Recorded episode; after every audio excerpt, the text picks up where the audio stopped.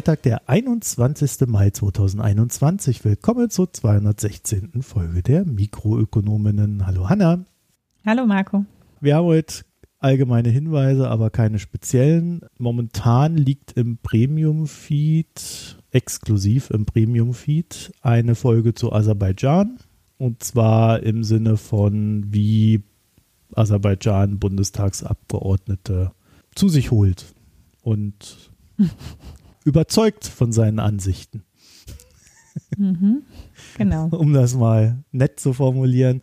Da habe ich mit Felix Daxel von Weiß News gesprochen. Die haben da eine recht ausführliche Recherche gemacht, die, glaube ich, auch noch weitergeht. Und die Tage folgt Olaf Storbeck mit Wirecard. Das kommt jetzt übers Wochenende in den Feed rein und bleibt dann dort eine Weile Premium exklusiv liegen. Also das ist eine gute Zeit, jetzt ein Premium-Abo zu schießen. Ebenfalls eine gute Zeit ist es, ein Newsletter zu abonnieren. Da hatte ich nämlich letzte Woche wieder was geschrieben. Verlinken wir euch in den Show Notes und ansonsten bedanken wir uns für Spenden, Premium-Abos und Daueraufträge, die da so gelaufen sind. Die letzte Woche und die letzten Wochen. Dankeschön. Wer noch einen Hinweis hat, der kann uns per E-Mail anschreiben, mh.mikroökonom.de und ihr findet uns auf Twitter und Reddit jeweils als Mikroökonom mit OE. Ja, und das war's. Jetzt kommen wir zu der allseits beliebten Rubrik. Wir sprechen nicht über Anna. Franziska Giffey. Warum eigentlich nicht? es gäbe so viel. Ja, weil erstens alle haben schon über sie gesprochen und viele auch genau auf die Art und Weise, wie das offenbar beabsichtigt war, mit diesem Move sich jetzt rechtzeitig zurückzuziehen, bevor es allzu brenzlig wird. Tolle Frau. Super Politikerin. Mhm. Ganz clever. Zukunft der SPD. Ja. Ja. Wir reden auch nicht über Annalena Baerbock. Genau. Die hätte zwar finanziell etwas beizutragen zu diesem Podcast. Also im Sinne von, wir könnten darüber sprechen, über die Ökonomie der politischen Entscheidungsträgerinnen, die in einem Wust aus ich habe hier mein Pösschen, da mein Pösschen, da hinten noch ein Pösschen. Bei 90 Prozent meiner Pösschen kriege ich kein Geld, aber bei anderen doch. Und irgendwie muss ich am Jahresende das mal zusammenfassen. Naja, da haben wir auch nicht viel zu besprechen. Aber unser erstes Thema, und ich muss jetzt hier mal kurz das Licht anmachen, weil irgendwie ist es sehr, sehr dunkel geworden. Unser erstes Thema heute ist Twitch. Twitch reduziert seine Einstiegsgebühren. Das ist ein Liebhaberthema für Freunde von Mikro Premium. Die werden, werden das verstehen. Und zwar ist es bei Twitch bisher so gewesen, man hat weltweit eigentlich einen Preis gezahlt. 5 Dollar. Und dann ist es natürlich so, wenn du in der Türkei hockst, sind 5 Dollar irgendwie was anderes, wie wenn du in Europa sitzt. Ich glaube, da habe ich immer 5 Euro wollten sie mir da abknüpfen. Ja? Also, naja, jedenfalls ist Twitch das jetzt auch aufgefallen. Ja, ist ja vielleicht nicht für die Massen an Menschen so gut, wenn wir überall den gleichen Preis machen. Und dann haben sie sich halt überlegt, ja, wir reduzieren jetzt mal diesen Preis. Also wir passen den auf den Stand der regionalen Währungen an. Diese 5 Dollar, muss man dazu sagen, das ist so ein Standard-Account, den man dafür bekommt. Und mit dem wiederum kann man dann so seine Lieblingscreator unterstützen und denen irgend, über irgendwelche Badges und sonst noch was äh, indirekt Geld zukommen lassen. Und Amazon hat dann 50 Prozent dieses Geldes kassiert.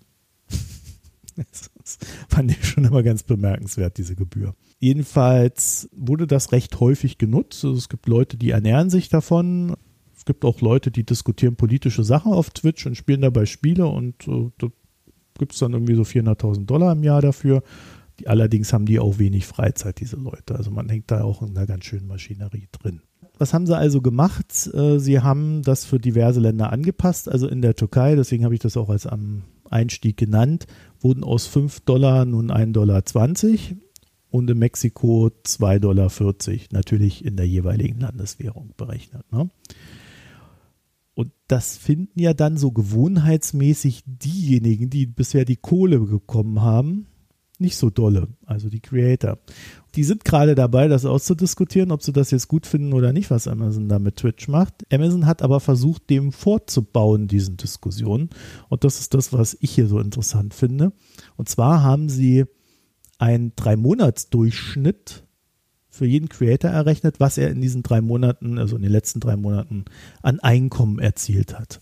Diesen Durchschnitt wollen sie erstmal halten. Also sie sagen, okay, äh, ihr werdet jetzt erstmal Einbrüche haben, aber da kommen so viele neue Leute auf die Plattform, dass sich das trotzdem für euch lohnen wird am Ende. Also so ist zumindest die Überlegung. Und ähm, wir helfen euch über diese nun schwierige Zeit hinweg. Über die nächsten zwölf Monate wird Amazon diesen Durchschnitt ausgleichen. Aber natürlich nicht zu 100 Prozent über zwölf Monate, sondern man kann sagen, es wird jedes Quartal werden 25 Prozent gesenkt von diesem Durchschnitt. Wenn dann ein Künstler mehr verdient, dann kriegt er seine Kohle komplett. Wenn er aber in dieser Zeit drunter fällt und also unter diesen Durchschnitt, der ja auch quartalsweise sinkt, dann wiederum bekommt er den Ausgleich. Und weil das alles so mega einfach ist, hat Amazon sich gedacht, machen wir doch mal eine riesige Erklärungsseite. Die werden wir euch auch verlinken gibt es auch auf Deutsch. Da sind dann noch so ein paar andere Sachen dabei. Ne? Also so eine Streamerin muss dann auch ein paar Vorgaben erfüllen im Sinne von mindestens 85 Prozent der bisherigen Stundenleistung, davon mindestens fünf Stunden Livestreaming und so weiter und so fort. Also wer da noch Fragen hat, Link ist dann in den Show Notes. Und Hanna, du kannst jetzt leider nicht mehr mit Livestreaming anfangen. Das ist jetzt schon zu spät. Amazon wird dir keinen Ausgleich zahlen. Aber du hast auch Amazon als Thema. Genau. Ich sage auch was zu Amazon. Aber was anderes. Was denn? Was, was mehr so mit der, mit materiellen Gütern zu tun hat, sagen wir mal. Äh, ja, ich habe vor, es müssen etwa fast zwei Jahre sein, mit Ulrich darüber gesprochen, mhm. als es eine gesetzliche Initiative dafür gab, äh, nicht mehr so viele Neuwarenretouren äh, zu vernichten. Damals haben wir über IKEA gesprochen, die ja auch ähm, einen hohen Anteil der Retouren ungeprüft vernichten oder obwohl sie funktionsfähig sind, vernichten. Auch am Rande über Amazon, von denen es auch eben bekannt ist, dass sehr viel dessen, was zurückgeht, nicht mehr wieder in den Handel kommt, weil die Lagerung und Neuverpackung und gegebenenfalls Funktionalitätsprüfung eben teurer ist, als die Sachen wegzuschmeißen. Und das betrifft aber auch noch andere Großversandhändler wie Zalando oder so. Da ist es auch so, dass eben größere äh, Mengen an Warenretouren einfach weggeschmissen werden oder zum Schnäppchenpreis in, als Kiloware an Verwerter verkauft werden halt. Und dann gab es dazu eine Gesetzesinitiative. Aus dem Anlass haben Ulrich und ich darüber gesprochen. Das Gesetz wurde, wenn ich mich richtig erinnere, Anfang Februar 2020, also kurz vor der Corona-Krise, ist das Gesetz verabschiedet worden. Aber es wird nicht umgesetzt und deshalb schreddert Amazon weiter Neuwaren. Also es, ich verlinke einen Beitrag von äh, Tagesschau Investigativ, wo eben basierend auf der Recherche eines Greenpeace-Mitarbeiters in einem der Lager von Amazon äh, gefilmt worden ist, dass es da nach wie vor Verwertungsstationen gibt, wo also letztlich die Sachen ausgepackt und Müll getrennt werden und dann eben der, dem Recycling zugeführt werden. Amazon betont, es handelte sich, äh, das sei nur ein Bruchteil der Ware, der Anteil liege im Promillbereich. Aber Natürlich ist beim Umsatz, Warenumsatz durch Amazon auch der Promillbereich eine ganz schöne Menge an Waren und wie viel das genau ist, sagen sie halt nicht. Zumindest sind alleine in Winsen im Lager acht Menschen damit beschäftigt, den Müll zu sortieren. Täglich, wohlgemerkt. Täglich, genau. Es wird nicht alles geschreddert oder verbrannt, sondern eben zum Teil in irgendeine Form von Rohstoffrecycling, also halt irgendwie dann zu Lappen verarbeitet oder äh, zur Plastikrückgewinnung, aber jedenfalls wird es halt irgendwie recycelt. Amazon sagt auch, oder zur Energiegewinnung ja, eingesetzt, was halt heißt, verbrannt. Ja. also, ja, dann werden aus den Turnschuhen wird magische Energie. Wird halt nach wie vor praktiziert und es ist auch, obwohl das für Amazon natürlich nicht schön ist, wenn das publik wird, ist es nicht verboten. Das Gesetz ist zwar in Kraft getreten, aber bis jetzt gibt es keine rechtskräftige Verordnung, wie das Gesetz genau umgesetzt werden soll. Weil das Umweltministerium, das insgesamt sich in dieser Legislaturperiode ja auch nicht richtig mit Ruhm bekleckert hat, was Entschlossenheit anbelangt, noch Zeit braucht, um die notwendigen Informationen zu sammeln, wie man mögliche Schlupflöcher bei der Umsetzung schließen könnte. War natürlich gerade das Umweltministerium in Zeiten von Corona besonders mit Aufgaben belastet. Ja, wir haben ja auch noch diese Klimakrise. Die könnte das Umweltministerium belasten, wenn es seine Arbeit machen würde. Auch da gibt es jetzt wieder ein Gesetz, wo nicht klar ist, wie es umgesetzt wird. Svenja Schulze. scheint, Vielen Dank. Scheint Tradition Vielen zu haben. Dank für diese Legislatur. naja, jedenfalls, ähm, also ist es so, dass eben noch nicht klar ist, also man adressiere aber vor allem die großen Versender und nicht die kleinen und mittelständischen Unternehmen. Ganz interessant finde ich, Amazon hat, macht daraus auch noch ein Geschäftsmodell, denn das sind vor, keine Waren, die Amazon selbst verkauft, sondern vor allem Waren von Dritthändlern für die aber Versand durch Amazon haben. Das heißt, die bei Retoure auch wieder im Amazon-Lager liegen. Und Amazon stellt den Leuten das mit relativ hohen Gebühren in Rechnung, wenn die nicht innerhalb von einer relativ kurzen Zeit wieder verkauft sind. Das heißt, die versuchen halt, ihre Lagerkapazitäten klein zu halten. Das sagen sie auch. Es ginge darum, möglichst keine Waren lagern zu haben. Und wenn also die Ware nach einer kurzen Zeitperiode nicht wiederverkauft ist, dann nimmt Amazon dafür eine hohe Lagergebühr von den Drittanbietern und bietet, die muss aber nicht gezahlt werden, wenn sie rechtzeitig die Entsorgung beauftragen und für die Entsorgung nehmen sie auch eine Gebühr. Ja, das wird wahrscheinlich sogar das heißt, noch ein Selbstkostenbeitrag sein. Das ja. Ja, und natürlich wird das ja zum Teil, also ne, man kriegt ja auch für je nach Sorte Müll, kriegt man ja auch da was für. Ne? Naja, aber jedenfalls, ähm, es ist also so, dass Amazon das durchaus mit System betreibt und nicht irgendwie, weil es Sachen sind, auf denen sie sitzen bleiben, nicht loswerden, sondern weil sie eben wirklich mhm. explizit an Lagerkapazität vor allem sparen wollen. Ja. ja. Wobei man dazu sagen muss, in der, in der Liste der Sachen, die da geschreddert werden oder was auch immer, waren da so, so Kalender dabei. Habe ich mir gedacht, naja gut, also ja, Mitte gut. des Jahres kannst du die Dinger schon mal weghauen. Da wahrscheinlich wirklich keiner mehr kaufen. Das ist eigentlich aber äh, rein vom politischen Vorgang her mal wieder viel schlimmer, als man es erwarten konnte. Ne? Also jetzt haben wir dann schon mal ein Gesetz und jetzt sorgt wieder keiner dafür, dass es umgesetzt wird. Hat nicht einer unserer Hörer letztens bei uns geschrieben gehabt, wenn du keine Regeln, aber hohe Strafen willst, gehst du in die USA. Wenn du viele Regeln, aber wenig Kontrollen und äh, wenig mhm. Umsetzung willst, dann kommst du nach Deutschland. Das wäre mal wieder aus der Rubrik, ne? Genau, das war ein Kommentar zu den Corona-Regeln, scheint aber allgemeingültig zu sein. Das ist schon echt der Hammer, ja. Also gut, Amazon würde ich da in dem Fall noch nicht mal die Schuld geben, sondern mich mal eher an Svenja Schulze wenden. Ne? Ja. Ich habe auch ein schönes Umweltsau-Thema, äh, auch wenn wir über den Aspekt nicht reden werden. Aber ich habe mir gedacht, es ist mal an der Zeit, so nach, ich weiß nicht, wann haben wir zum ersten Mal über Bitcoin hier geredet? Ganz, ganz früh. Und es ist jetzt mal wieder an der Zeit, über Kryptowährungen zu sprechen, weil ja dann doch ein paar Sachen passiert sind. Aber bevor wir da über das sprechen, was ich besprechen möchte, müssen wir noch kurz über die aktuellen Ereignisse sprechen. Denn Bitcoin ist ja nach unten gerauscht, Richtung 30.000 gefallen, sind nur wieder bei 37.000, da gucken sie jetzt rum. Naja, äh, Auslöser war, dass China angeblich ich sage jetzt mal angeblich, äh, seinen Banken verboten hat, den Handel mit Bitcoin zu betreiben. Da war die Aufregung groß. Kurz vorher hat Elon Musk gesagt, ach, ich habe jetzt auch festgestellt, dass Bitcoin eine Umweltsau ist. Ich mag jetzt Bitcoin auch nicht mehr. Jetzt will Tesla keine Bitcoin mehr als Zahlungsmittel annehmen. Aber während des Kurseinbruchs hat er dann verkündet, dass er Diamanthände hätte. Also das heißt, Tesla würde seine Bitcoin jetzt nicht verkaufen. Ich habe jetzt angeblich gesagt, dass China seinen Banken Bitcoin-Handel verbieten möchte, weil ehrlich gesagt habe ich das Gefühl, und ich habe es auch nochmal nachgeschlagen, aber irgendwie tun sie jedes Jahr so ein Ding. Also einmal im Jahr kommt irgendwie aus China, also Bitcoin ganz, ganz böse, kein Handel mit Bitcoin. 2018 haben sie die Börsen verboten. Danach haben sie die ICOs verboten. Danach haben sie Werbeveranstaltungen für Kryptos verboten. Da haben sie dann auch richtige Polizeiraids gemacht, wo dann diese Veranstaltungen ausgehoben worden sind in Shanghai. Also da ging es voll ab. Dann äh, sind die ganzen Kryptobörsen ins Ausland gezogen. Ist ja klar, ne? Gehen sie ins Ausland. Dann hat China angefangen, naja, die ganzen Kryptobörsen im chinesischen Internet zu sperren.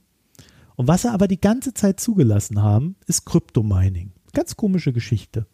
Warum? Man weiß es nicht. Aber kurz nachdem wir diese Folge aufgenommen haben, kam dann auch noch die zusätzliche Nachricht, dass die Regierung hart gegen das Bitcoin-Mining und Handelsverhalten vorgehen und die Übertragung von individuellen Risiken auf die Gesellschaft entschieden verhindern wird.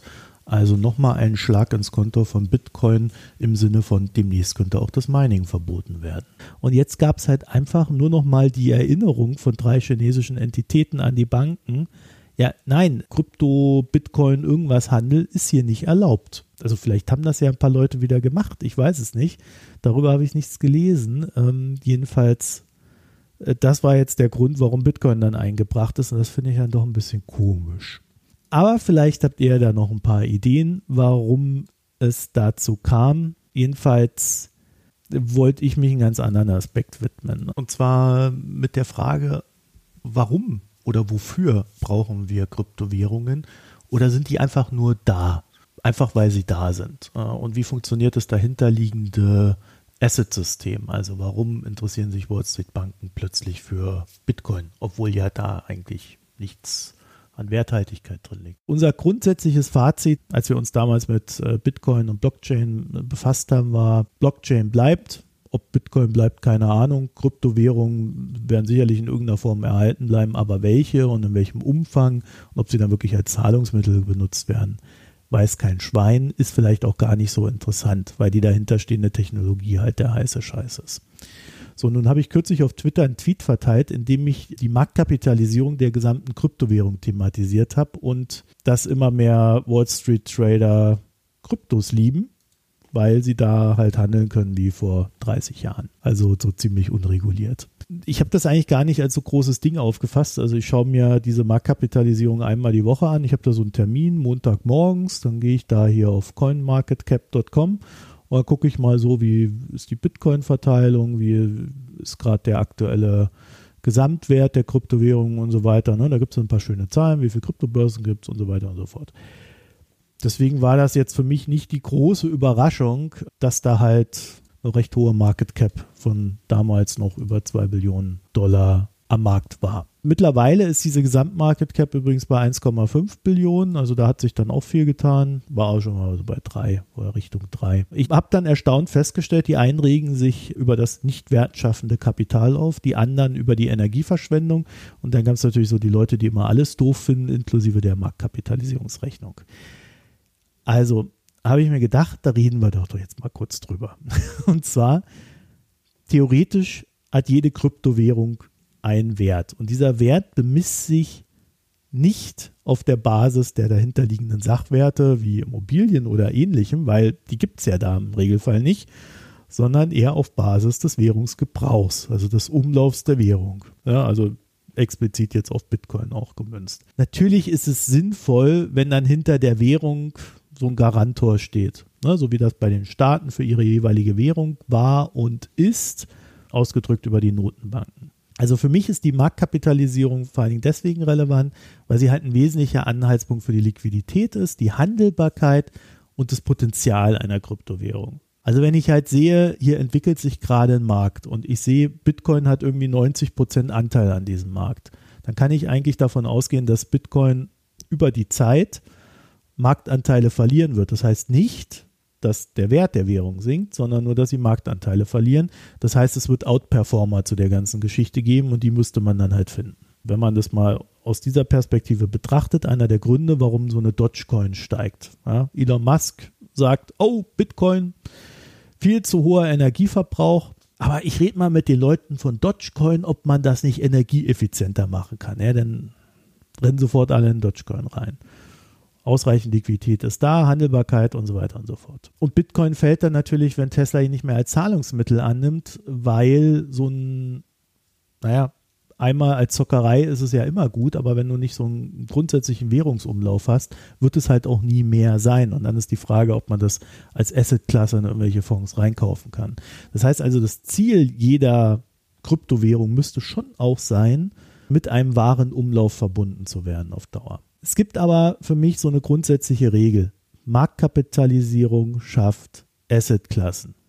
Und es meint, wenn Dogecoin ein paar Milliarden wert ist, ohne dass man mit Dogecoin irgendwas tun kann, dann ist Dogecoin trotzdem ein Vermögenswert, an dem vor allen Dingen Menschen und professionelle Händler verdienen wollen. Das ist dann zwar immer noch die Zuckerei, das kannst du dann als Depotbeimischung nehmen, aber das Ding ist, es wird gehandelt. Sobald es da ist und größere Werte hat, das heißt, sobald ich projizieren kann, ich komme ja mit 100 Millionen schnell rein und raus, in dem Moment kann ich es mit 100 Millionen handeln. Und um mehr geht es eigentlich Fonds und Hedgefonds und ähnliches dann am, am Ende eigentlich nicht. Dann haben wir natürlich diesen Effekt, ne, wenn etwas stark am Wert gewinnt und ins Lichte der Öffentlichkeit rutscht, steigt damit Wahrscheinlichkeit dann auch wieder die Verwertung des Ganzen, zumindest bei so einer Währung. Ja, das wäre dann so dieser Elon Musk-Effekt bei Dogecoin. Ich mache das jetzt äh, so, dass es brauchbar wird für die Menschheit. Ob das dann funktioniert, sei mal dahingestellt. Und ich finde, Kryptowährungen sind da insofern interessant, weil zum Beispiel wenn man das mal so in der Vergangenheit denkt, was hatten wir für Hypes, ne? So Tulpenzwiebeln. Tulpenzwiebeln sind vergänglich. Die irgendwann verfault dir so ein Ding. Da musst du dir eine neue besorgen. Also das ist als Investition ziemlich scheiße. Was kannst du nehmen? Immobilien, ne? Das wäre dann schon wieder etwas Handfestes. Aber wenn du zum Beispiel eine Investition in eine Südsee-Expedition machst, ja, da fällt in einer gewissen Zeitschiene eine Entscheidung und dann ist die Sache erledigt. Theoretisch kann man aber bei Kryptowährungen sagen, das ist für die Ewigkeit. Ne? Solange A, jemand mit ihnen bezahlt, das war bisher die Richtlinie, und B, das gilt vor allem für Kryptowährungen, solange jemand in der Währung handelt. Und nun kommt bei Kryptowährungen ja seit jeher das Risiko einer Regulierung ins Spiel. Also ich weiß nicht, wann das angefangen hat, aber ich bin mir eigentlich ziemlich sicher, dass seit wir über Kryptowährungen reden, auf jedem völlig klar ist, da kann irgendwann so ein Staat herkommen und die Sache einfach verbieten. Der kann einfach sagen, nee, also hier wird kein Krypto mehr gehandelt. Bitcoin ist als Zahlungsmittel verboten, Kryptobörsen werden verboten und so. Das ist, was die Chinesen jetzt gemacht haben. Oder seit Jahren ja auch tun. Und das ist halt dieses Risiko dieser Währung. Jetzt kommt als zusätzliches Risiko etwas, was eigentlich recht wenige erwartet haben, nämlich dass wir jetzt auf einmal in einer Gesellschaft leben, der Umwelt doch etwas bedeutet, wo sie sagt, ja, Ressourcenverschwendung finden wir nicht gut finden wir doof.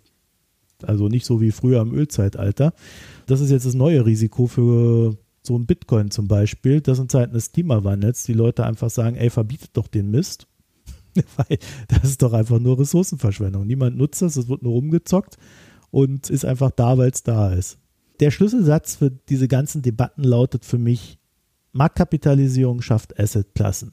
Ein Hinweis, was damit praktisch gemeint ist, könnte lauten, immer mehr professionelle und alteingesessene Trader springen auf Kryptowährungen und handeln diese.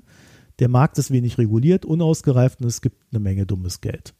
Man kann in Kryptowährungen also sehr gut zum Beispiel Cornering betreiben. Cornering meint, du kaufst dir eine Masse an der Währung zusammen. Ja, wenn die wenig wert ist, kannst du das ja tun oder du legst sie sogar auf und gibst nur 10% raus. Und dann treibst du einfach mit wenig Geld den Wert der Währung nach oben. Und je mehr der Wert steigt, desto, naja, mehr Leute kommen da rein und zocken mit und denen kannst du dann diese Währung weiter verticken. Dann gibt es, was wir momentan noch sehr oft sehen, weil es sehr viele Marktplätze gibt, sehr große Indifferenzen zwischen ihnen und die kann man über Arbitragehandel einfach abgreifen.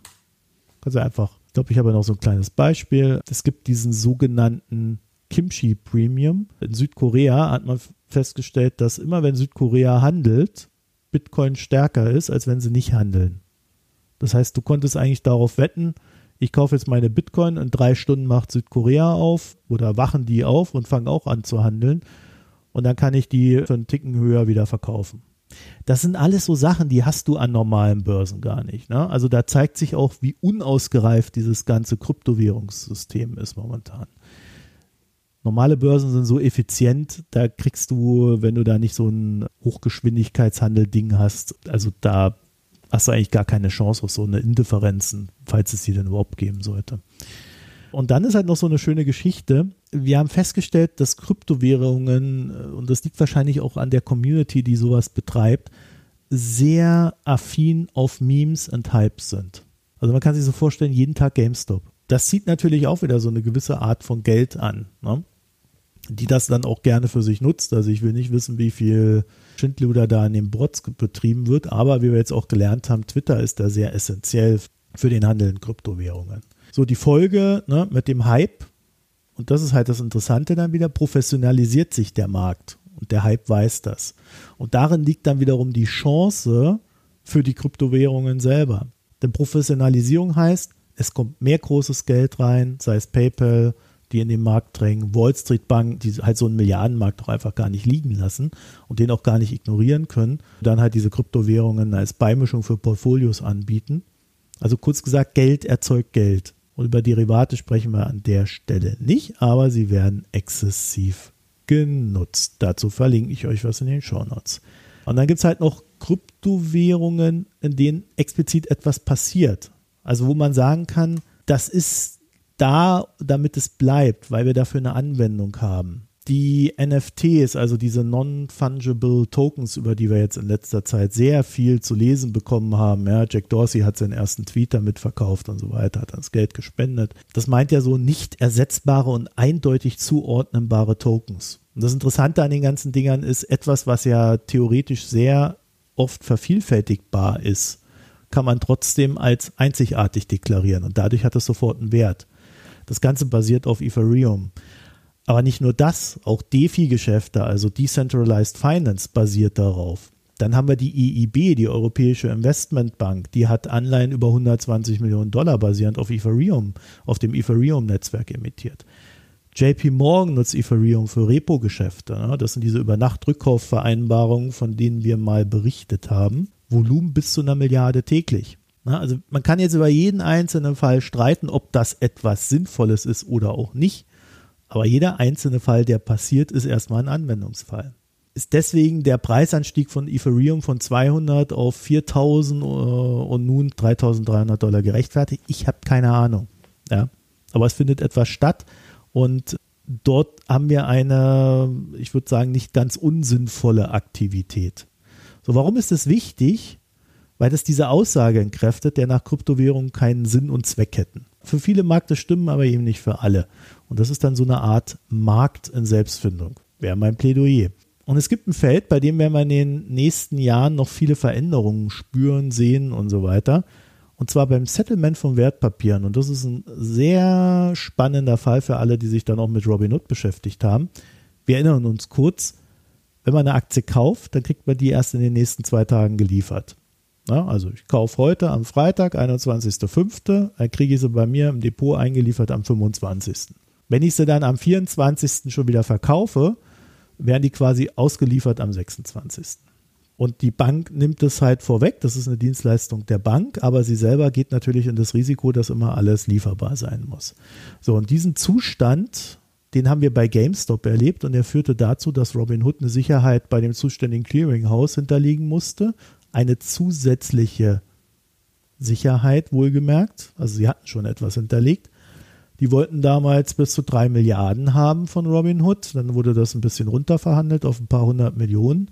Später mussten sie dann aber nachbuttern, gab es Kapitalerhöhung und so weiter, also war sehr aufregend. Aber daran sieht man, ist ein Riesenproblem. So, nun gibt es aber beispielsweise das Paxos Blockchain Stock Settlement Network. Und dem ist die Bank of America kürzlich beigetreten. Man hat dort schon so illustre Teilnehmer wie Nomura und die allseits bekannte und hochseriöse Credit Suisse. Ja, also beides Verbanken, die mit Archegos Capital Verluste gemacht haben. Aber wie dem auch sei, die Technologie ermöglicht ein Settlement innerhalb weniger Minuten. Und das ist für den Kapitalmarkt mehr oder weniger so eine Art Quantensprung, weil nebst der Zeit, die man spart, spart man auch einen Haufen Geld. Warum? Naja, ich habe es ja gerade eben gesagt, wenn du dann mal nicht drei Milliarden zur Verfügung stellen musst, um die Geschäfte deiner Kunden abzusichern gegenüber einem Clearinghouse, dann hast du dieses Geld zur freien Verfügung. Also du kannst dann mit diesem Geld arbeiten. Oder du musst nicht dieses Kapital aufnehmen, wofür du Zinsen zahlen musst. In beiden Fällen heißt es im Regelfall reduziertes Risiko, reduzierte Kosten, aber höhere Erträge. Gleichzeitig reduziert sich natürlich äh, auch wieder siehe GameStop das systemische Risiko, wenn dann die Clearingstellen nicht anfangen müssen, rauszufinden, wer eigentlich wem was schuldet. So. Bundesbank arbeitet auch an so einem Projekt. Da ist man auch ganz begeistert, gerade bei der Deutschen Börse. Also das wird irgendwann mal kommen. Anna, war das verständlich? Ja, das war verständlich. Ich habe ja gesagt, ich frage demnächst mal nach, wenn Leute vielleicht was nicht verstehen könnten, aber ich fand es durchaus, glaube ich, so, dass ich nichts nachfragen muss. Das war mein kleiner Aufschlag für Kryptowährungen. Wenn ich die Zeit finde, werde ich mir noch die GovCoins anschauen, also die Kryptowährungen der realen Notenbanken, so von E-Euro bis Fedcoin, aber da haben wir sicherlich noch ein bisschen Zeit. Jetzt kommen wir wieder zu Hanna und Hanna hat etwas ja, Hanna beschäftigt sich mit den Gewinnern der Kryptowährungen, mit den Superreichen. Genau. die, die es richtig gemacht haben und auf ihren Bitcoin sitzen.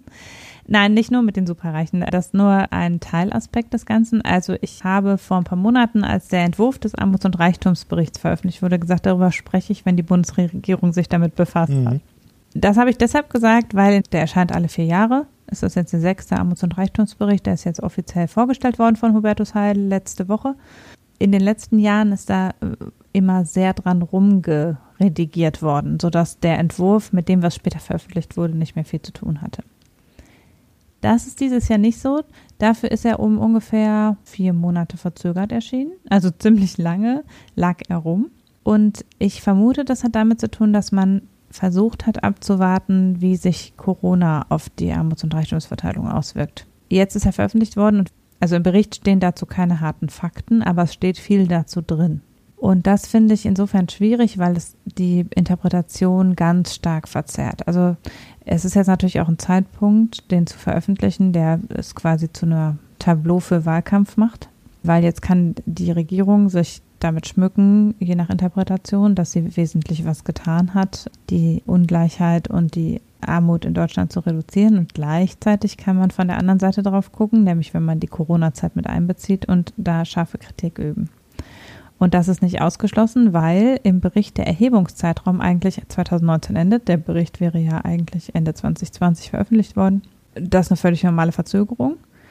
Aber es wird halt jetzt im Bericht ganz viel spekuliert über diese Corona-Zeit. Das ist halt noch eingefügt worden scheinbar, dass jetzt immer äh, gesagt wird, ja, mit Corona hat es sich prinzipiell so und so verändert. Darüber können wir aber in unseren Indikatoren und Daten noch nichts sagen. Aber wir glauben, mhm. läuft alles gut. Also das finde ich macht, dass man über, wenn man so in die Presse guckt, ich verlinke mal drei, vier Artikel so exemplarisch, dann gibt es die einen, die sagen, oh ja, der Bericht sagt, es ist alles schlimm. Und die anderen, die sagen, der Bericht sagt, die Bundesregierung hat alles gut gemacht. Und du kannst alles rauslesen, ist kein Problem. Also das ist nicht eine falsche Interpretation, sondern das Ding hat halt 550 Seiten. Und da stehen halt einerseits die Entwicklung bis 2019 und dann die Corona-Entwicklung drin und du kannst halt das eine rauspicken oder das andere. Weil Tatsache ist, bis 2019 hat sich durchaus im Mittel die Höhe der Einkommen massiv verbessert. Äh, wir haben ja eine lange, relativ stabile Wachstumsphase gehabt, die dazu geführt hat, dass eben die mittleren Einkommen gestiegen sind und auch in den allermeisten Einkommensklassen das Einkommen je Klasse gestiegen ist. Also wenn man in die Dezile der Einkommensverteilung guckt, dann sind die Einkommen in den obersten acht Dezilen gestiegen. Also schon ab dem also quasi nur die sehr Armen und die Armen, da sind die Einkommen konstant geblieben oder gesunken. Und ab denen, die in, im Prekariat, also mit Armutsrisiko leben, sind die Einkommen gewachsen in der vergangenen Legislaturperiode. Und die Vermögen sind insgesamt bis 2019 auch gewachsen.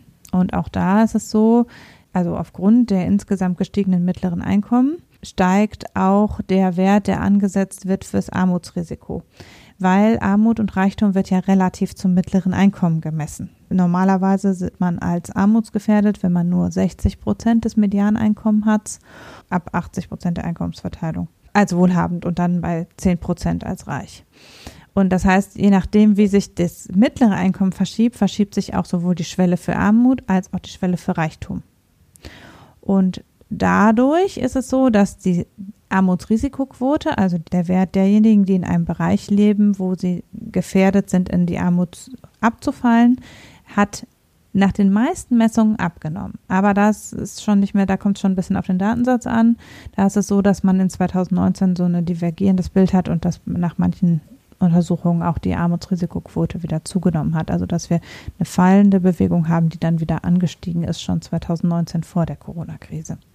Tatsache ist jedoch, dass im Mittel die Deutschen insgesamt sowohl einkommensstärker als auch wohlhabender geworden sind und dass auch die Ungleichverteilung, wenn man sie auf Basis von Daten erhebt, die wir schon länger verfolgen können, die Ungleichverteilung leicht abgenommen hat. Die Ungleichverteilung wird gemessen mit dem Gini-Koeffizient, der ist von 0,75 auf 0,71 gesunken. Das heißt, die Vermögen sind geringfügig gleicher verteilt. Jetzt hat das Ganze zwei Grains of Salt. Das eine ist, dass für die Schicht der Ärmsten das alles nicht gilt. Also die tatsächlich starke und moderate Armut hat sich eher verfestigt. In dem Bereich sind die Einkommen nicht gestiegen und die soziale Mobilität raus aus der Armut hat eher abgenommen. Das heißt, insbesondere im Bereich der Erwerbslosigkeit ist es so, dass ein sozialer Aufstieg schwieriger geworden ist. Also auch wenn es der gesamten Gesellschaft besser geht, geht es den Armen relativ und zum Teil sogar absolut schlechter. Und es ist schwieriger, aus eigener Kraft sich aus Armut wieder zu befreien.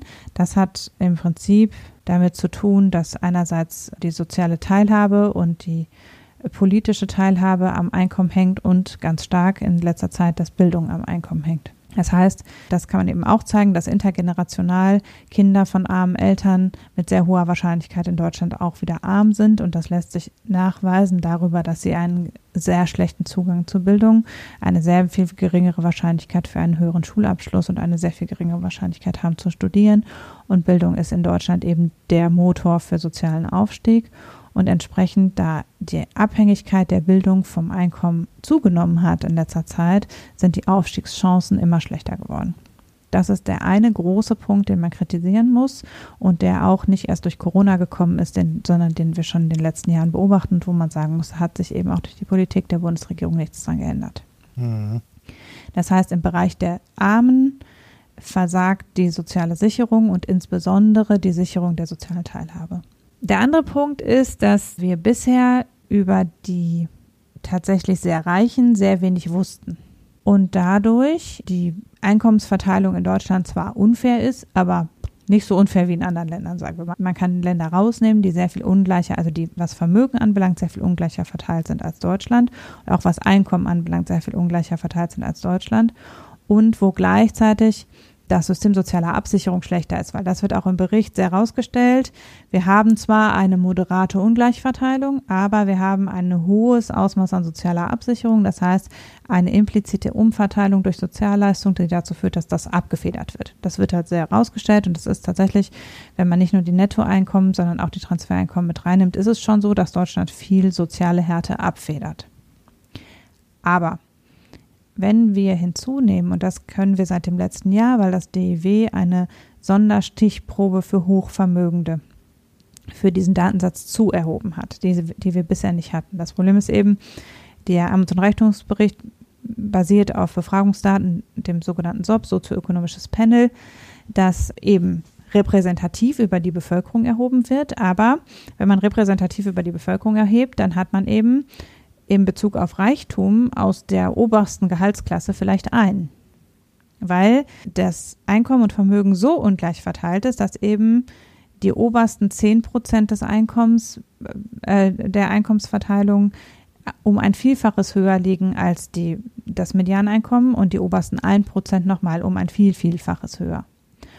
Und dadurch ist es eben so, dass man eigentlich, wenn man ähm, äh, vergleichen wollen würde, wie verhält es sich zwischen wirklich Reichen und Armen, müsste man halt jemand ziehen aus den obersten 0,1 Prozent und den vergleichen mit den untersten 0,1 Prozent. Und da aus den obersten 0,1 Prozent zieht man halt im SÖP keinen, weil da werden halt über die ganze Bevölkerung repräsentativ Leute erhoben und das obere 1 Prozent fällt dann quasi raus. Die sind halt in den Befragungsdaten nicht drin, da sind nur ein oder zwei, die kann man nicht auswerten. Deshalb hat das DIW zum SÖP hinzu eine Sonderstichprobe Hochverdienende gezogen, äh, wo sie speziell in die Schichten der höheren Einkommen und Vermögen reingeguckt haben und für das oberste 1% der Einkommens, äh, der Vermögensverteilung nochmal gesondert alle diese Daten erhoben haben. Und durch diese Stichprobe wissen wir, dass die innere Verteilung innerhalb des obersten 1% nochmal so ungleich ist, und damit die allerreichsten 0,1 Prozent, über die wir bisher nichts wussten, nochmal so viel reicher sind als die obersten 1 Prozent und als die obersten 10 Prozent, dass sich nur durch die Zunahme dieser Stichprobe der Gini-Koeffizient um sechs Punkte erhöht. Das heißt, eigentlich ist er gefallen von 0,75 auf 0,71, aber in Wirklichkeit ist, liegt er deutlich höher, weil wir bisher einfach am oberen Ende der Einkommensverteilung nicht so genau Bescheid wussten. Und diese obersten Superreichen, über die wir jetzt etwas mehr wissen, da ist es so, dass die natürlich auf eine Menge Vermögen sitzen, das potenziell über Erbschaften weitergegeben wird. Das heißt, dass sich dieser Effekt immer weiter verstärkt, weil eben nur in dieser Klasse weiter vererbt wird und dadurch eben das, also Reichtum ist stabil allein aufgrund der Tatsache, dass wir eben vererben. Und Armut ist stabil deshalb, weil wir keine soziale Mobilität haben. Das heißt, insgesamt geht es zwar den Deutschen im Durchschnitt besser, aber die reiche Schicht und die arme Schicht sind sozusagen sehr persistent und die bewegen sich weiter voneinander weg, weil die Reichen werden deutlich schneller reicher, als die Armen aufschließen können. Und dadurch ist es so, dass die Kluft zwischen Arm und Reich schon steigt, obwohl es der Mitte im Durchschnitt besser geht und wir eine immer noch breite Mitte haben. Das fällt so ein bisschen auseinander und das führt aber dazu, dass man eben alles Mögliche reininterpretieren kann. Hubertus Heil hat gesagt, also wir haben viel geleistet, als er den Bericht vorgestellt hat, denn die Armut in Lohneinkommen ist stark gesunken, die Erwerbstätigkeit ist angestiegen bis 2019, die Löhne im untersten 10 Prozent der Lohnverteilung sind stark gestiegen, da ja ein Mindestlohn eingeführt wurde in den letzten Jahren. Und äh, dadurch sehen wir also, dass zum Beispiel eben das Arbeitsprekariat gesunken ist. Ja, stimmt auch. Nur die untersten 10 Prozent der Einkommensverteilung kommen da gar nicht hin, weil die sind halt Hartz-IV-Empfänger. Denen ist egal, ob es Mindestlohn gibt oder nicht. Das führt zu nichts. Ne? Also ne, so, man kann halt sagen, ja, in der Ab Abfederung von sozialen Härten hat die Bundesregierung viel getan. Hubertus Heil hat das aber dann natürlich, ist ja Wahlkampf mit der Forderung nach einer Erhöhung des Mindestlohns verbunden, denn man ist ja immer noch die SPD. Das heißt, jetzt steht auch die SPD für einen Mindestlohn von 12, äh, von 12 Euro ein, um das eben zu verfestigen. Und er hat auch gesagt, die soziale Mobilität muss erhöht werden, der Zugang eben zu höheren Einkommensschichten aus eigener Leistung und durch Arbeit muss erhöht werden. Jetzt kann man natürlich einerseits sagen, das ist halt dieses SPD-Duktus, man muss sich aus eigener Kraft aus der Armut befreien können, indem man arbeitet. Die Frage ist ja überhaupt, warum äh, verbleibt, wenn der Rest, das mittlere Einkommen steigt, äh, die unterste Schicht da, wo sie ist? Naja, weil wir halt die Hartz-IV-Sätze nicht erhöht haben, während das Einkommen gestiegen ist. Das heißt, eine adäquate Anhebung der Grundsicherung und der Hartz-IV-Sätze relativ zur Einkommensverteilung würde eben diesem unteren Teil der Armen natürlich auch helfen. Das bleibt raus, weil die SPD eben sehr stark auf die unteren Lohneinkommen abzielt in ihrer Politik und da eben sagt, da haben wir schon viel getan, aber da wollen wir noch mehr tun, denn man muss sich mit Arbeiten befreien können aus der Armut quasi. Und umgekehrt natürlich, wenn man jetzt auf die andere Seite des politischen, nein, nicht auf die andere, wenn man weiter links im politischen Spektrum guckt, ist das Ganze scharf kritisiert worden, weil wenn man natürlich auf die Reichen guckt, dann sieht man eben, der Reichtum ist schon sehr viel stärker gewachsen, als die Armut gesunken ist und auch stärker als die durchschnittlichen Einkommen und das nehmen eben die Linke zum Beispiel zum Anlass, um nochmal vehement auf eine Vermögens- und Erbschaftssteuerreform zu drängen. Zusätzlich gibt es eben noch diesen ganzen Corona-Teil, den wir mit diesen Daten alles überhaupt nicht erfassen, weil die Daten 2019 enden, wo aber in jedem Kapitel was so drin steht. Steht dann, ja, also wir denken, durch Corona ist es mit der Bildungsteilhabe eher noch schlechter geworden. Ne? Und wir wissen, die gesundheitliche Situation der Armen ist besonders schlecht. Ärmere Leute haben ein viel höheres Risiko, weil sie eher in Jobs arbeiten, wo sie engen Kontakten ausgesetzt sind. Gleichzeitig haben sie eine geringere Möglichkeit, an Bildung teilzunehmen, weil eben die Ausstattung für Homeoffice nicht geeignet ist und so weiter. Das heißt, wir wissen eigentlich, dass über die Corona-Krise die Situation der Armen sich auf jeden Fall massiv verschärft hat. Und was wir auch wissen, ist, dass die Situation der Reichen sich massiv verbessert hat. Das letzte Jahr war das beste Jahr für Superreiche weltweit ever, ever.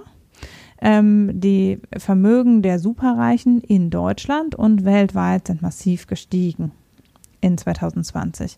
Das deutete sich schon nach dem ersten Lockdown an, also schon 2020 konnte man sehen im Herbst, dass die Superreichen keinesfalls unter der Pandemie gelitten haben und inzwischen wissen wir halt recht deutlich, dass zum Teil die, es, wir wirklich massive Vermögenssprünge haben bei einzelnen Personen, die dazu führen, dass eben die Milliardäre insbesondere, davon haben wir jetzt in Deutschland übersichtlich viele, aber auch die haben von der Krise massiv profitiert. das Vermögen von Elon Musk hat sich etwa verdreifacht im letzten Jahr. Oh, in diesem Jahr nicht, da ist er ärmer geworden.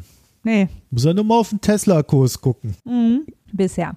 Aber jedenfalls, ähm, da gibt es, das kann ich verlinken, ja. einen ganz äh, langen Artikel, äh, der auf die Milliardäre wert, weltweit guckt und eben sagt, weltweit ist quasi, haben die Superreichen von der Krise profitiert. Das ist auch total ansichtig, weil natürlich ist viel Geld umgesetzt worden im Rahmen dieses ganzen Gesundheitsschutzzeugs. Und wo fließt das hin? Naja, also zu denen natürlich, die die Anteile erhalten an den jeweiligen Unternehmen und zu denen, die von, ne, natürlich hat auch Jeff Bezos von der Krise profitiert. Es gibt eben einige, die über ein gestreutes Investitionen oder über einzelne Unternehmen massiv profitieren konnten. Und ähm, der, äh, der Investitionsfluss in die Gesundheit hat zwar zu einem kleinen Teil, also wir haben letztlich natürlich viel auch gemacht, um arm, bei armen Einkommen eben aufzufangen und auch das steht in dem Bericht drin. Die Bundesregierung habe ja ganz viel getan, um die sozialen Härten durch Corona abzuwenden und durch das Kurzarbeitergeld seien, seien wir insgesamt gut da durchgekommen. Aber wenn man das halt gegenüberstellt, das, was für Abfederung von sozialen Härten ausgegeben worden ist und das, was jetzt in Impfstoffe, in Masken, in andere Sachen geflossen ist, ist halt ein Bruchteil. Dadurch sieht man eben relativ klar, dass die Reichen ohnehin schon profitieren konnten von hohen Immobilienpreisen, von insgesamt gestiegenen Vermögenswerten, eigentlich allen und eben jetzt nochmal zusätzlich von der Corona-Krise auch profitiert haben. Und das macht natürlich insbesondere für die Zukunft, dass es eigentlich schon erhebliche Handlungsbedarfe gibt, weil wir eigentlich massiv diese Bildungsungleichheit auffangen müssten, denn sonst haben wir eine ganze Reihe von Leuten, die in ein Armutsrisiko reinfallen, weil sie eben jetzt einen Bildungsnachteil erlitten haben und weil sie auch insgesamt schon aufgrund ihrer Schichtzugehörigkeit in der Bildung schlechter gestellt sind und Bildung wird halt wichtiger. Also der soziale Aufstieg durch Bildung ist immer schon der beste Weg oder der einzige Weg in Deutschland gewesen. Aber es wird immer schwieriger, sozial aufzusteigen und gleichzeitig wird Bildung immer wichtiger. Dadurch ist natürlich klar, dass alle, die ähm, aus dem bildungsfernen Schicht kommen, es massiv schwerer haben noch, werden noch in Zukunft. Und wie gesagt, es gibt diesen Erbschaftseffekt. Rund ein Drittel der Vermögen in Deutschland wird in den nächsten zehn Jahren vererbt werden.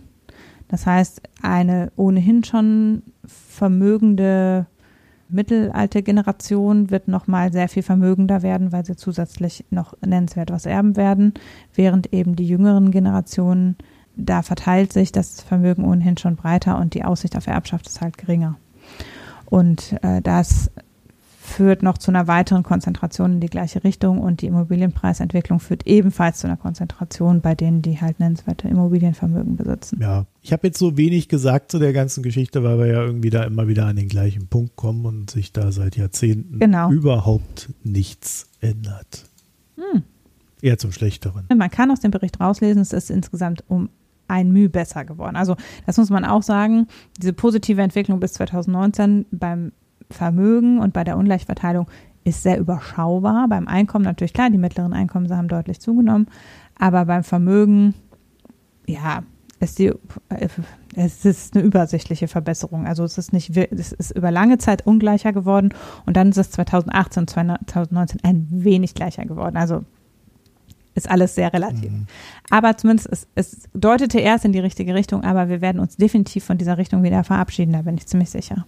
Und das ist auch aus den Daten eigentlich schon zu ich sehen. Ich finde ja halt den bemerkenswertesten Und, Punkt, dass Ungleichheit genau da sinkt während Corona, also weil der Staat den Selbstständigen nicht geholfen hat oder mhm. Solo-Selbstständigen und sonstigen und deswegen die tatsächlich erhebliche Einkommensverluste hatten und die sich dann mindernd auf die Ungleichheit insgesamt auswirken. Und, und wenn du ja. sowas erstmal siehst, dann äh, ist es eigentlich klar, dass du, äh, also man kann so nicht arbeiten im Sinne von, es ist jetzt irgendwie besser geworden. Also nicht doch nicht ja. dadurch, dass es anderen schlechter geht, ne? sondern äh, wenn ja, überhaupt, genau. dann muss man halt den, die Grundsätze da anheben und ja, also wenn man weiß, dass man irgendwie 12 Euro die Stunde mindestens mal verdienen muss, um überhaupt äh, dann eine gescheite Rente zu bekommen, also über dem Mindestrentensatz, dann ist in unserer Arbeitswelt, glaube ich, ein paar Zahlen sehr gut gesetzt, an die man mal ran müsste. Am witzigsten finde ich übrigens den Kommentar im Fokus. Ich Im habe ihn gelesen, ich lese sonst nie was im Fokus. Von Christoph Butterwecke. Christoph Butterwecke ist ein jetzt ähm, pensionierter Politikwissenschaftenprofessor, der wirklich ähm, sehr bekannt und auch in der Presse oft äh, zitiert war. Mhm. Und der scheinbar so ein bisschen den Hans-Werner Sinn der Politikwissenschaften gerade gibt. Also ich habe länger nichts von ihm gelesen. Ich war jetzt nie großer Fan, aber dieser Artikel ist wirklich eine Katastrophe. Also es gibt noch ein Interview hinter der Bezahlschranke bei der SZ, das vielleicht etwas differenzierter ist, aber es ist ein Kommentar von ihm selbst als Gastautor, wo er den Armuts- und Reichtumsbericht eben kritisiert, also im Prinzip in diese Richtung eher geht, die Interpretation, dass eigentlich eben die Zementierung der Armut und die sinkende soziale Mobilität besonders stark gewichtet werden müssen und dass eben die Beleuchtung des Reichtums zwar aus Datensicht interessant ist, aber auch eher in die Richtung deutet, dass man eben über eine Vermögenssteuer da mal was tun sollte. Aber er kritisiert dann gleichzeitig, wie reich die wirklich Reichen sind, würde ja dadurch verwischt, dass jemand schon ab 3.900 Euro Einzelpersonen Nettoeinkommen und 500.000 Euro Vermögen als reich gelten würde in Deutschland. Wo ich denke, das ist wirklich erstes Semester wahrscheinlich auch in Politikwissenschaften, sicher in Soziologie und in Volkswirtschaft, diese Verteilung und wie eben solche Quoten gemessen werden, wie der Gini-Koeffizient und der relative Armut und Reichtum, das sind halt Standards. Und dann steht auch da, in Deutschland wird das so und so gemessen. Das ist halt totaler Quatsch. Dieser Cut-off, wo unterhalb des Medianeinkommens Armut beginnt, ist zwar manchmal 62, 65, 60 Prozent je nach Land, aber es ist nicht so, dass Deutschland jetzt einfach beschlossen hat, Reichtum schon total irrational weit unten anzusetzen und deshalb wirkt es eben so, als wären alle Deutschen reich. Das ist halt das, das was er da argumentiert ist. Ja, wenn man jetzt ab einem kleinen Häuschen für 500.000 Euro schon als reich gilt, dann kann man ja leicht interpretieren, dass alle Deutschen reich sind. Also da, frage ich mich wirklich, wie es um dessen Statistikkenntnisse bestellt ist, weil dass man ab 500.000 Euro schon als reich gilt, heißt, dass nur 10 Prozent der Deutschen 500.000 Euro Vermögen haben. Und da muss man dann halt als ehemaliger Professor mal an seine eigene Nase packen und sich fragen, in welcher Blase man eigentlich lebt, wenn man das nicht realisiert, dass man total reich ist, wenn man 500.000 Euro Vermögen hat. Und natürlich ist von 500.000 bis zu Milliardär noch ziemlich weit. Und die Einkommensverteilung ist halt besonders im obersten 10 Prozent der Vermögensverteilung ist es besonders steil, keine Frage.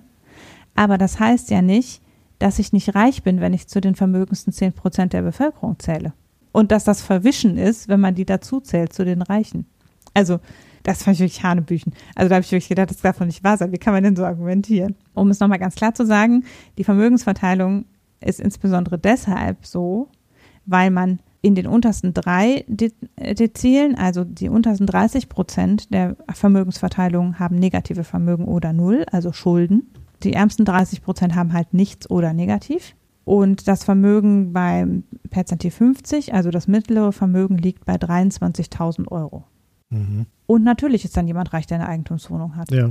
Weil verglichen mit der Mitte ist man halt schweinereich, wenn man eine Eigentumswohnung für 500.000 Euro, weil er sagt auch, ja, dann ist man ja mit einer kleinen Eigentumswohnung, wo ich auch denke, was ist das denn für eine kleine Eigentumswohnung? Aber egal, dann ist er mit einer Eigentumswohnung für 500.000 Ja, Euro also schon reich. München wenn der ist das mittlere eine kleine Eigentumswohnung, Hanna. Butterwege wohnt ja in Köln. Du, Aber trotzdem, ähm, das macht es je jetzt nicht besser. Ja. Also wir sind, wir sind hier in Köln gut am Aufholen. Also die, die Immobilienpreise sind jetzt nochmal nach oben gegangen äh, während Corona. Also da würde ich ihn sogar noch in Schutz nehmen. Es, äh, man wird immer ärmer mit dieser 500.000 Euro Wohnung. Das stimmt, keine Frage. Trotzdem Ja, ja, hat man Quatsch. halt mehr als das Zehnfache des mittleren Vermögens. Wir haben uns ja auch schon mal über Clemens Fuß aufgeregt, der eben gesagt hat, der arme kleine Handwerker mit seinen zwei Millionen. Ne, also da, das ist halt so, da sieht man, dass auch das deutsche Professoriat offenbar ein wenig den Blick für die Realität verliert. Und das würde ich da auch so sehen. Das ist schon, man sollte schon im Blick behalten, wie gut es einem eigentlich geht. Darüber haben wir ja auch hier schon etliche Male gesprochen, wie die persönliche Einschätzung der Einkommensverteilung ist und wie Friedrich Merz sich noch zum Mittelstand zählt. So ähnlich scheint es da bei Butterwege auch zu sein. Aber jedenfalls, ja, den schlechtesten Kommentar verlinke ich auch. Früher hat man einfach mal gesagt, man ist gut bürgerlich und hat dann das Thema damit abgeräumt. Das finde ich übrigens lustig, weil die sagen, im Bericht steht auch gar nicht reich. Also Aha. bei der Einordnung der sozialen Leben, Lagen gibt es Wohlstand und dann Wohlhabenheit. Wohlhabenheit. Mhm. Die Leute sind wohlhabend, die sind nicht reich. Da wissen wir schon, dass sonst gewisse Minister sich auch an ihre eigene Nase packen. Ja, ja, ja, das hat er wahrscheinlich. Ich bin doch nicht, nein, also ich doch nicht. Ja, mal sehen, was Annalena Baerbock dazu sagt. Aber es gibt ja auch keine richtig gute Lösung, weil das Problem ist ja, dass sowohl Vermögens- als auch Erbschaftssteuer auch was ist, was sehr schwierig umzusetzen ist. Und wo dann auch wieder die ganzen Hansels um die Ecke kommen, die 500.000 Euro haben und sagen, aber ich bin ja nicht reich, also ich muss ja keine Vermögenssteuer bezahlen, weil tut mir leid, das, was man sich noch selbst in seinem Leben erarbeitet hat, das wird man ja wohl behalten dürfen. Ne, und so geht es halt los. Dann äh, sagt halt der nächste, Jens Spahn, ja, aber meine fünf Millionen sind auch noch kein Vermögen und so setzen wir uns immer weiter rauf und irgendwann ist keine Steuerbasis mehr da. So ist halt letztlich auch die politische Teilhabe. Genau, die Reichtumsbetroffenheit der Politiker verhindert höhere Steuern. Ja, ja aber endlich mal eine halt knackige These hier. heißes Eisen. naja. Aber über Vermögens- und Erbschaftssteuer haben wir ja auch schon mindestens dreimal gesprochen. Äh, das brauchen wir jetzt nicht auch noch wieder aufrollen. Nee. Aber ähm, naja, äh, der Herr Butterweger hat eine interessante Karriere hinter sich. Sagen wir es mal so. Ich würde jedenfalls als Fazit ziehen, ähm, dass wir deutlich mehr auf die Sachen hingucken müssen, die sich jetzt durch Corona auch nochmal verschoben haben. Ja. Allerdings, wir sind natürlich auch nicht reich. Deswegen gehen wir jetzt in den Gesellschaftsteil über und besprechen unser Nichtreichtum. Da geht es noch weiter mit Armut. Da geht es noch weiter mit. Ich habe keinen Pick, bin nicht dabei. Ich habe einen Pick und zwar passt es ganz gut rein. Das ist auch Armuts- und Reichtumsbericht motiviert quasi. Das ist ein Radiofeature äh, SWR Wissen. SWR 2 Wissen, halbe Stunde zum Thema Kinderarmut in Deutschland. Fand ich hörenswert und interessant, weil es halt nochmal ganz, also das ist ja wirklich ein Punkt, man kann ja über Ungleichverteilung reden, wie man will, aber mhm. es kann einfach nicht sein in einem reichen Land wie unserem, dass es so viele armutsgefährdete Kinder gibt. Und dass es halt massiv zum Beispiel daran hängt, dass die Kinder von Alleinerziehenden mit einer wahnsinnig viel höheren Wahrscheinlichkeit arm sind, dass Kinder aus sozial schwächeren Schichten eine so viel geringere Bildung und Teilhabe haben. Und das lohnt sich da drauf zu gucken, auch wenn es schmerzhaft ist, finde ich. Jetzt kriege ich ein bisschen Angst. Ja, es ist halt schon, ne, also aufgehängt an so einem Kinderhilfsprojekt zeigt halt auch nochmal ein bisschen auf, wie ganz praktisch die Chancen durch Corona schlechter geworden sind, weil ja zum Beispiel auch alle Unterstützungs- und Hilfsangebote geschlossen sind für Kinder und Jugendliche, also weil eben so Auffang Mhm. Nachmittagsbetreuung, kostenlose Nachhilfe, Sozialprojekte, aufsuchende Sozialhilfe, alles ja darunter leidet. Und das halt bei denen, die wirklich ähm, an Bildungsteilhabe massiv Mangel haben und so, da haut das halt total rein gibt halt Kinder, die aufs Schulessen angewiesen sind, zum Beispiel, um mittags satt zu werden. Und das alles fällt halt im Moment auch weg. Und da lohnt es sich schon eben ein bisschen genauer hinzugucken. Und das ist halt schon deprimierend. Also, dass das auch einfach überhaupt nicht Beachtung findet. Mhm. Sondern die Lösung ist halt, dass alle Kinder in die Schule gehen müssen. Aber nicht, dass man vielleicht mal was tun müsste, um da entsprechend dosiert und an den richtigen Stellen was zu tun. Ja, in die Schule dürfen sie ja momentan auch nicht. Wir müssen ja erst die Restaurants aufmachen. Demnächst aber, ab 31. Mai. Weil wenn der Biergarten auf ist, muss das Kind auch wieder in die Schule gehen. Fair ist fair. Ja, ich äh, kann euch heute mit äh, Tipps und Tricks zu meinem Lesewerk verschonen. Im Newsletter findet sich eine Buchempfehlung, wer da noch nachgucken möchte. Man kann ja auch online nachlesen, die Dinge. Allerdings habe ich ein Bier getrunken. Das habe ich geschafft. Ja, dann schieß los, ich habe nichts getrunken. Ja, da passt das ja. Ist wunderbar ergänzt. Und zwar ein Grimbergen Double Ombre, irgendwie sowas. Oder Double. Das ist belgisch, ne? Ja, Double, ne? Hm? Double, Double Ombre. Das war erstaunlich gut. Hm, also da so ein dunkles Ding. Ich habe das so im Rewe rumfliegen sehen und habe gedacht, oh, pff, was wird das sein? So Grimbergen, das ist so wieder so ein, ne? So Zeus. Und dann war das erstaunlich gut. Also das war, es hatte auf alle Fälle, war es recht süß und äh, dadurch ist diese Malznote, die ich ja nicht so mag, überhaupt nicht zur Geltung gekommen. Ja, ordentlich gekühlt und dann hat das, hat das äh, so richtig gut zum Fernsehabend gepasst. Hat ja auch ordentlich Umdrehungen, nehme ich an. Ja, das ist eine gute Frage. Das so ein Double hat ja mindestens 6 Prozent. Ja, ja, ja, ich, ich gucke gerade. 6,5 Prozent. Ist ja kein Triple, ne? Ja, also ja, aber es hat jetzt auch nicht so reingeknallt, ne? muss man echt hm. sagen. Das war irgendwie ganz gut hier. Also hier steht ein Hauch von Lakritz. Also ich habe die Lakritz nicht gespürt und ich bin da eigentlich recht empfindlich. habe aber auch irgendwie kein Haselnuss und Karamell da geschmeckt, sondern das war einfach nur so, ein so ein rundes, aber, aber man muss halt, ah ja, siehst du, da ist Glucose, Sirup und Zucker drin. Ne? Das, das, kein Wunder, dass das so süß war. Ja, die Farbe ist aus, ist glaube ich auch mit irgendeinem so Sirup nachgeholfen. Hätte, ja das, hätte ich das gewusst, hätte ich das nicht getrunken. Ich trinke doch keine Limonade hier. Hat aber tatsächlich wirklich gut geschmeckt. Wer sowas äh, grundsätzlich mag, dem kann ich das empfehlen. Doppel. Bierstil, ja. Doppel. Dann sind wir am Ende, oder? Wer sind wir eh? Heute ist Freitag. Mhm. Die Woche war hart. Aber jetzt ist Pfingsten und wir werden uns alle gut erholen. Genau. Machen wir. Ja, im Garten, ne? Schnell mal in dem einen, ne, genau, bei 12 Grad im Garten. Ja, wunderbar. Also, Hanna gräbt ihre Tomaten um und ich lehne mich aus dem Fenster.